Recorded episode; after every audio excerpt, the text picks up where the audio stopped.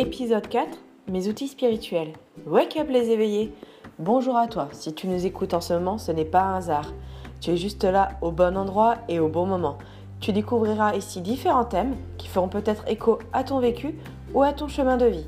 Nous te laissons découvrir notre émission et t'invitons à poser tes questions à l'adresse mail indiquée dans le descriptif de cet épisode.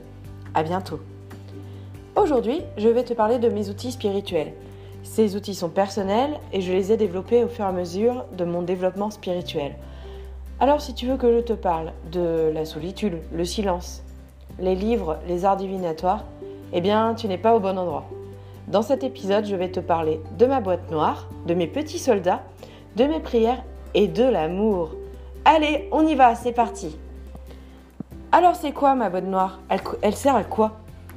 En fait, elle renferme toutes mes peurs à double tour. Je peux l'alimenter pour jeter mes peurs dedans, mais il faut vite que je la referme.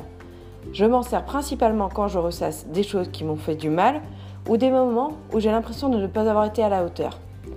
Alors pour avancer, il faut laisser le passé derrière soi. Alors je mets tout ça dans cette boîte noire. Et mes petits soldats, ils me servent à quoi? Ils combattent pour moi et pour Dieu contre le mal. Ils sont tout foufous et aiment la castagne. Ils éloignent les ondes négatives et me protègent pendant mon sommeil et même lorsque je suis éveillée. Ces petits soldats sont comme sortis tout droit d'une bande dessinée ou d'un dessin animé. Ils sont tout mignons, mais franchement, sincèrement, ils sont très efficaces et au service du bien.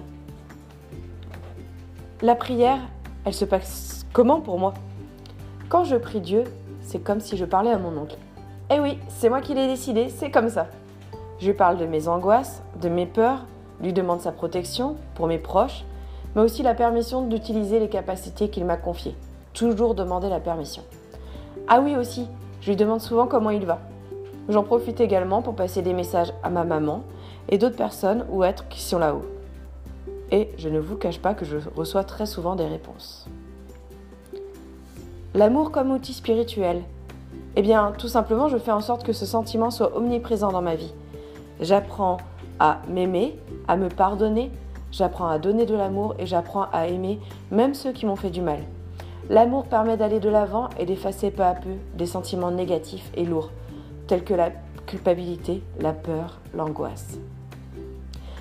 Merci d'avoir écouté cet épisode. Je, te retrouve dans le prochain épisode pour un prochain thème. Si vous avez des questions ou des remarques, n'hésitez pas à nous écrire à l'adresse mail indiquée en bas de l'épisode. À bientôt!